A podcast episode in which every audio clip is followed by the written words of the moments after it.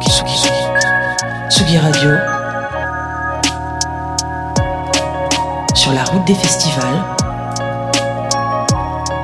Avec Lolita Mang. Salut Tsugi Radio, c'est Lolita Mang.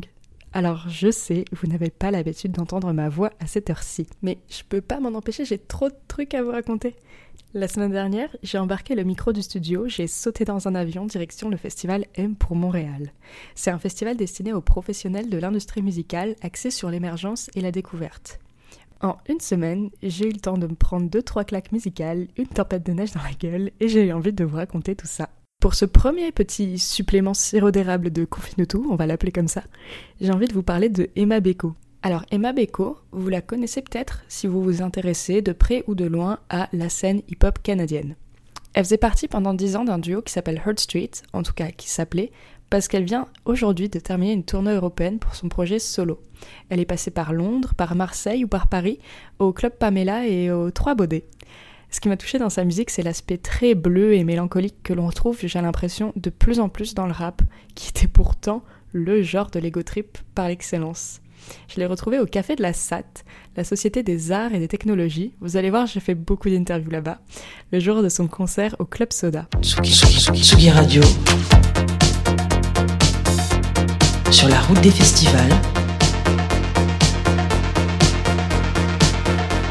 Avec Lolita Mang. Vu qu'on a commencé à parler de la tournée, Ah ouais. qui est sur sa fin, je crois, est-ce que tu peux me raconter comment ça s'est passé? Ouais, ben, je suis vraiment chanceuse parce que j'ai fait une petite tournée en, en Europe. Puis par petite, je veux dire quatre spectacles.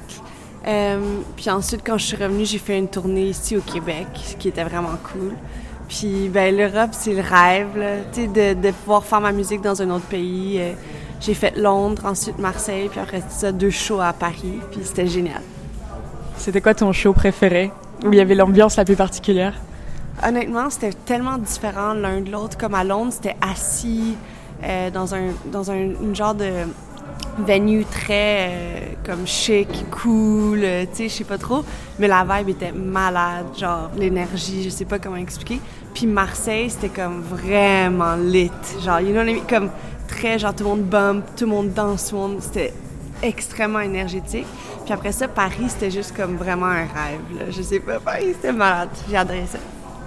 Et c'est drôle parce qu'en euh, plus j'ai cru comprendre que comme tous tes projets, tes premiers disques en solo sont un peu sortis pendant le confinement, en 2020 puis euh, après, t'as fait beaucoup de shows en ligne en fait ou avec personne je suppose devant toi. Donc là finalement c'est la première fois que tu expérimentes avec le public. Ouais, ben c'est ça. J'ai sorti mon premier album en 2021, mais en janvier, là, au début, début 2021. Euh, fait qu'on était en pandémie, fait que j'avais créé quelque chose que j'avais appelé euh, The Blue Experience. Mon album s'appelle Blue. Puis c'était comme une expérience virtuelle où on avait fait une scénographie où est-ce que comme le décor changeait à chaque chanson, comme c'était hyper interactif avec moi, puis c'était en live, là. Tu sais, C'était vraiment un stream live. Euh, c'était vraiment cool, mais c'était tellement bizarre parce que tu n'as aucun retour. Tu peux pas voir comme qu'est-ce qui fonctionne, qu'est-ce qui fonctionne pas parce que mais en tout cas, c'est super cool. Je suis quand même très chanceuse d'avoir pu faire ça. Puis euh, après ça, quand même, j'ai commencé à faire des spectacles cet été-là, en 2021. J- J'ai eu des bons petits spectacles qui étaient vraiment le fun à faire. Puis cette, cette année, j'ai commencé à faire des shows en genre avril, je pense. Puis comme là, j'ai mes derniers shows ce soir puis demain. Fait qu'on est en novembre. Fait que j'ai, j'ai fait beaucoup, beaucoup, beaucoup, beaucoup de shows. puis euh, c'est sûr que comme là, je me sens très, très fière. Puis aussi comme, je sens que j'ai comme, mon, show, il a, il a step up une coche. Tu sais, comme je sens que j'ai plus de confiance sur scène. Puis euh, c'est vraiment le fun parce que j'arrive à être moi-même avec mon public. Puis c'est ça le but, c'est juste de partager ma musique. C'est génial. Tu parles de ton premier album qui s'appelle Blue. C'est drôle, moi, du coup, quand, j'ai su que je venais à M pour Montréal, donc j'ai écouté un peu les artistes de la programmation. J'écoute ta musique et je vois pas au début qu'il y a un album qui s'appelle Blue et je me disais que c'était une musique très bleue. Non! C'est drôle, je te jure. Je me demandais ce que tu mettais toi derrière parce que moi je pense que c'est une musique bleue, mais parce qu'il y a des choses que j'associe sans doute au bleu. Mais je voulais savoir toi pourquoi tu avais choisi ce mot-là? Euh, parce que, ben, je me sens, tu sais, je sens que ma musique, elle représente le côté genre blue de moi, comme le côté plus sombre, plus triste. Euh, fait que je trouvais que c'était une bonne façon d'appeler l'album parce que ça regroupe toutes ces, je sais pas, cette esthétique sonore-là associée à ce mot-là. Mais aussi parce qu'à travers ma carrière, j'avais un groupe de musique avant. Puis je regardais toutes les chansons que j'écris, puis souvent je mets le mot blue, genre pour vouloir dire plusieurs choses, pour, like, pas juste les émotions, mais literally, genre, euh, comme pour décrire. En tout cas, j'utilise souvent ce mot-là, j'adore ce mot-là. Puis comme premier album, j'étais genre, ça me décrit parfaitement. Puis en fait, au début, quand j'ai lancé ma carrière solo, je voulais m'appeler Blue, moi. Comme, je voulais que ce soit mon nom d'artiste. Là, je me suis dit, ah, j'aime tanner un jour, je vais garder mon vrai nom. fait que, ouais, c'est ça. C'est drôle parce que du coup, toi, tu viens du hip-hop, tu viens du rap, c'est vraiment, t'as baigné dans cette culture-là. Et euh, d'habitude, le hip-hop, tu vois, c'est le genre de l'ego trip, de genre des gens qui ont confiance en eux, qui sont là, qui viennent, qui se posent. Et du coup, je trouve il est hyper particulier ton projet parce que tu te sers du hip-hop pour raconter des choses, ben, peut-être parfois sombres, peut-être parfois tristes. Tu t'en rends compte de ce décalage? Ouais, ouais, vraiment. Mais, tu sais, euh, dans le hip-hop, genre justement le ego trip, tout ça, t'as tellement raison. Mais c'est souvent un front, tu sais, comme. Fait que, euh, on dirait que j'ai souvent senti, pour avoir côtoyé des rappeurs toute, ma vie, être dans ce milieu-là, euh, depuis que je suis jeune, je sais que c'est un front, fait que, sais, on, on, fait, on, we play it tough, genre, pour, euh, pour s'aider puis pour survivre. Mais euh, moi, j'ai eu le privilège, tu sais, je viens pas d'un d'un pays ou d'une ville défavorisée, d'un milieu défavorisé, fait que j'ai jamais eu à faire ce front-là pour, pour survivre. Puis, euh, fait que j'ai la chance de pouvoir montrer, euh, d'être vulnérable complètement sans euh, avoir peur de me faire juger ou pas être acceptée, genre. Mais aussi, je m'étais toujours dit, justement, comme je veux tellement faire partie de ce milieu-là quand j'étais petite. Puis j'étais comme, la seule façon que je vais, je vais réussir, c'est en étant moi-même, genre, puis pas en essayant d'être like gangster, anything like that. Je suis pas, tu sais, genre j'ai déjà vendu la drogue, mais je suis pas gangster. fait, que, là, je il faut que je sois vraiment honnête. Puis euh, dans la vie, comme on est toutes, on a beaucoup de dualités là, qui, font qui on est. On est complexe comme humain. Puis guess, à travers ma musique, je montre vraiment plus un côté de moi-même que comme tout qui je suis. Fait que c'est le fun quand je fais des shows live parce que comme entre les chansons, je parle puis on rit puis on a du fun, tu sais. Fait que ouais, c'est ça. Il y a d'accord, d'ailleurs dans ton projet, il y a un gros accent qui est mis sur euh, le fait que tu as beaucoup dealé avec l'anxiété. Et tu t'en parles beaucoup, tu le racontes vraiment sur Insta. Et euh, je me demandais comment tu avais réussi à intégrer ça dans ton processus créatif? Euh, je pense que ça était tellement une grande partie de ma vie pendant longtemps. Ce l'est encore, mais moins parce que je suis en thérapie, fait que c'est moins embêtant, on va dire mais ça m'a tellement comme empêché de faire des choses, mon anxiété, ou ça m'a tellement comme traumatisé. Tu sais, c'est comme vraiment hard. Fait que je pense que c'est juste, juste quand j'écris sur ma vie, c'est juste quelque chose qui ressortait beaucoup parce que ça m'a vraiment affecté. Puis je me rappelle pas vraiment ta question, mais.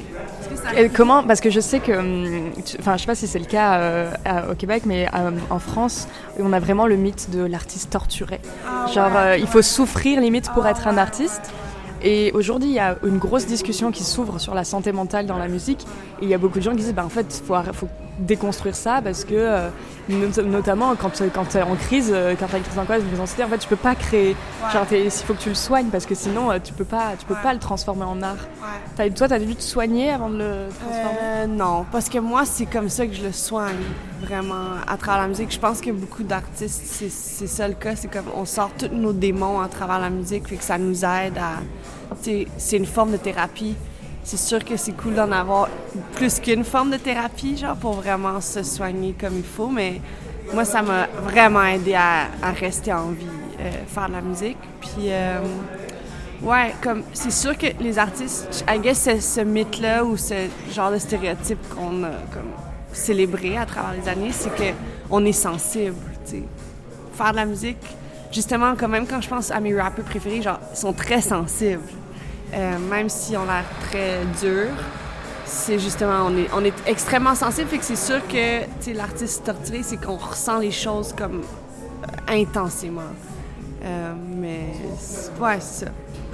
Je pense que c'est important d'être honnête, de parler, puis de, de, parler de ce, que tu passes à travers. mais non, comme il y a des, plein d'artistes qui sont pas torturés, qui font du pop, puis genre des chansons heureuses, me semble. Et justement, pour parler de santé mentale et de toi en, en- de- en tant qu'artiste dans l'industrie, si je me trompe pas, tu es chez Bravo Musique Non? Pour euh, Booking. Eux, c'est mes agents de spectacle pour le Québec. donc. Donc euh, Bravo qui, est- qui a été racheté par Cœur de Pirate. Et j'ai l'impression qu'eux ils ont vraiment une philosophie où maintenant on fait attention aux artistes, on, on priorise le bien-être. Et est-ce que tu le sens toi, bah, par exemple dans le booking, dans le- la tournée, est-ce que c'est quelque chose auquel vous pensez? Euh, oui, je pense que honnêtement, ça fait pas assez longtemps que je travaille comme c'est la première fois que je travaille vraiment main en main là, avec euh, les agents de spectacle que je suis autant impliquée, mais je travaille avec eux parce que je trouve que c'est tout du vraiment bon monde. Puis je, leur, je les fais confiance. Puis oui, je, je suis pas mal sûre que c'est la vérité. Moi, je suis pas en label, j'ai jamais été en label. Fait que ça, ce côté-là, je- tu sais, je sais même pas moi, tout le monde avec qui je travaille ou que je collabore, il y a du respect, puis on parle, puis on fait attention à nous. Fait que je connais pas l'envers de la médaille, que je sais qui est une réalité. Alors, je peux pas vraiment parler sur ça.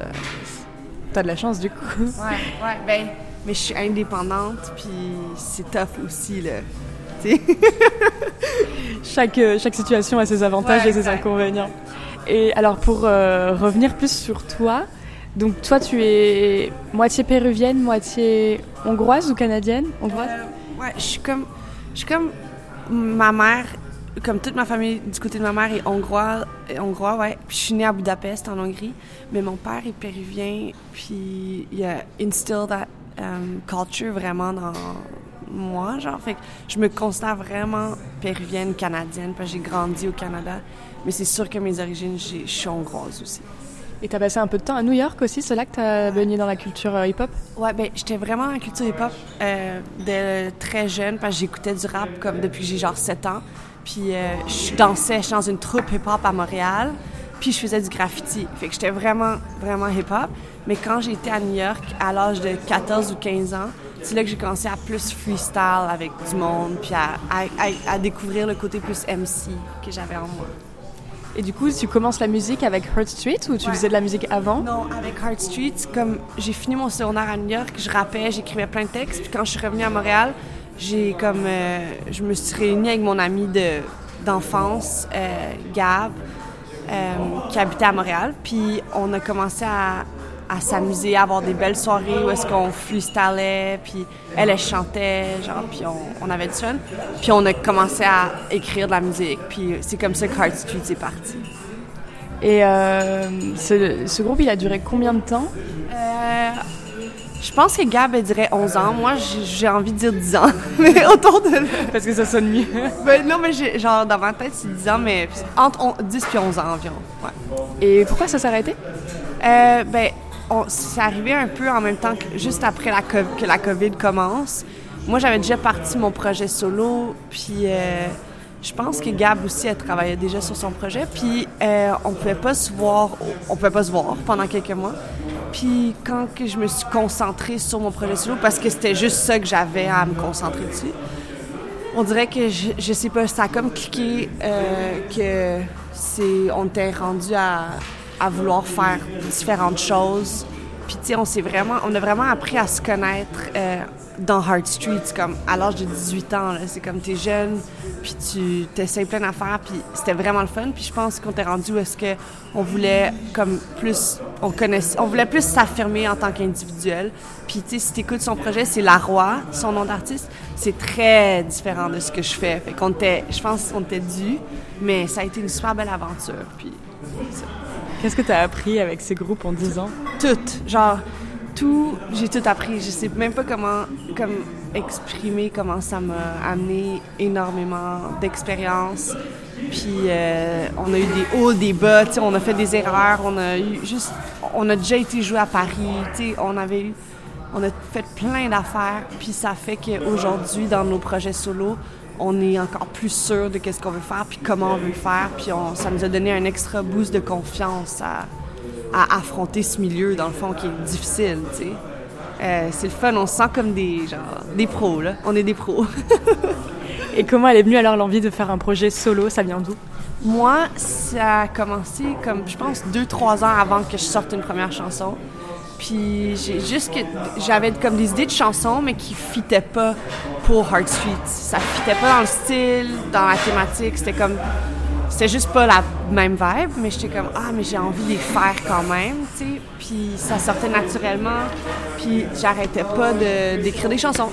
Puis j'étais comme Ah, je pense que je vais faire un projet solo. J'en avais parlé à Gab. Puis euh, c'est vraiment venu naturellement, là. Et du coup, je te disais tout à l'heure, mais tu as peut-être oublié que tu avais joué à M pour Montréal avec Heart Sweet. Ce soir, tu joues à M pour Montréal toute seule. Est-ce que c'est quoi ton attachement C'est quoi ton lien avec euh, Montréal? Genre, tu kiffes trop, tu connais bien la scène, tu les, connais toutes les, les, salles de concert? Oui, euh, je connais pas mal toutes les salles de concert, mais tu Montréal, on a beaucoup d'artistes. Euh, c'est quand même incroyable. Puis beaucoup d'artistes vraiment, vraiment, vraiment talentueux. Euh, je dois dire que bizarrement, je connais pas tous les artistes, dans le sens, c'est une grande ville, et on est beaucoup, fait que je connais pas tout le monde, mais c'est sûr que ça fait longtemps que je suis dans le milieu, fait que je connais bien les personnes qui sont derrière les festivals, puis euh, ça fait longtemps qu'on se côtoie. Puis je suis vraiment fière d'être de Montréal parce qu'il y a tellement de la bonne musique qui sort ici. Puis c'est une ville hyper euh, diversifiée en termes de culture puis de style de musique. Fait que j'adore ça. Alors pour terminer, est-ce que tu peux nous recommander un, deux, trois artistes montréalais ou montréalaises euh, vraiment qu'il faut écouter absolument? Ben La Roi, c'est sick. Puis c'est pas juste parce que c'est mon ami, c'est vraiment... Euh, c'est genre du house dance, comme très original, très unique, très différent, vibey, j'adore ça. Puis a Distraction Forever, qui est un groupe genre post-punk, euh, qui a mon ami Beaugest qui est dedans, puis Split Shift, qui est un autre producer avec qui les deux ont produit sur mon, mes derniers EP. Euh, puis un troisième, shit, il y en a tellement là. Euh, Robert Robert, vraiment bon, genre la musique francophone québécoise, mais comme vraiment cool dans un, style que j'ai jamais vu avant encore dans, dans cette langue-là, puis ici au Québec. D'ailleurs, tu parles de Beaugest. Beaugest, il est là depuis le, tout, début de ton projet solo, non? Ouais, c'est lui qui a produit tout mon album Blue, puis c'est un de mes meilleurs amis, puis on a eu vraiment du fun. Puis là, j'ai sorti deux EP euh, cette année, euh, puis il a produit, comme, il a touché à presque chaque chanson, mais j'ai travaillé avec plein d'autres producers, comme CFCF. Lui, faut checker de Montréal. Lui, il est malade. C'est la musique plus majoritairement instrumentale, mais c'est sick, genre c'est un vibe. Puis, euh, ouais, j'ai travaillé avec plein de producteurs, plein d'instrumentalistes. Puis, écouter mes deux EP sont sick.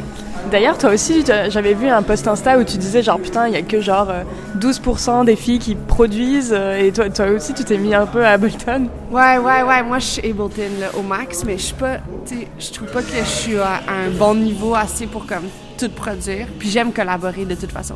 Mais j'ai ma première chanson sur mon dernier EP, elle s'appelle Promise, puis c'est moi qui l'ai produit. Je suis très très fière. Elle est sick, elle est trop cool. Il n'y a pas beaucoup d'instruments, justement, c'est comme basic, but it's good. Et alors, dernière question. Pour euh, celles et ceux qui vont nous écouter et t'auront pas vu à Montréal, mais peut-être qu'ils vont te voir un jour à Paris ou à Marseille ou autre part, comment tu peux leur teaser là, un concert de Emma Beko? Genre, si t'aimes la musique, là, tu vas aimer le show comme mille fois plus que la musique. C'est comme si elle, vient en vie, puis l'énergie est incroyable. Puis, tu sais, je dis ça pas juste parce que c'est moi qui est sur le stage, mais des commentaires que j'ai eus, là, c'est vraiment une expérience spéciale. Puis, je donne tout ce que j'ai, puis c'est vraiment le fun.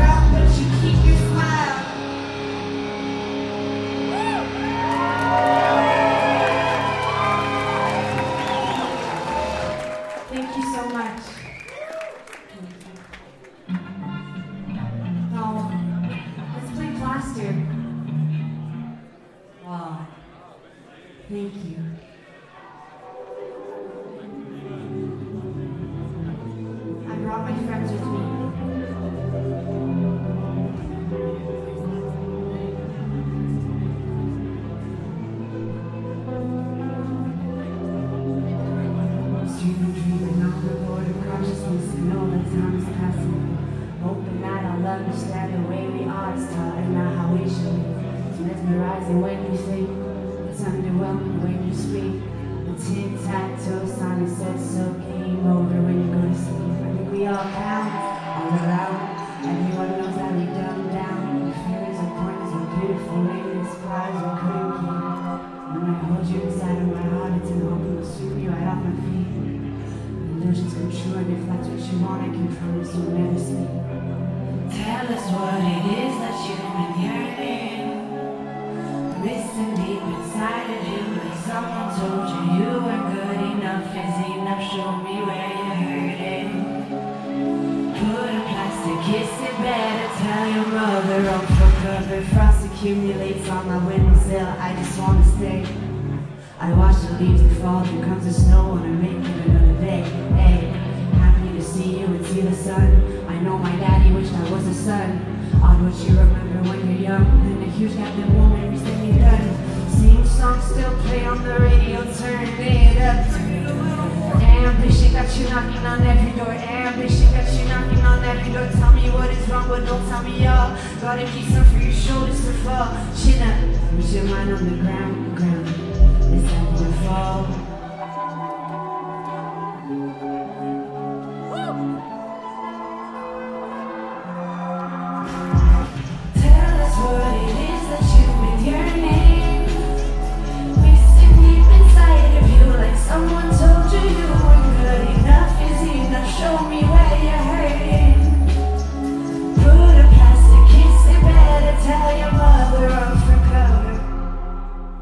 Voilà, c'était Emma Beko au festival M pour Montréal et on se retrouve demain pour un second épisode de ces petites aventures canadiennes. Salut.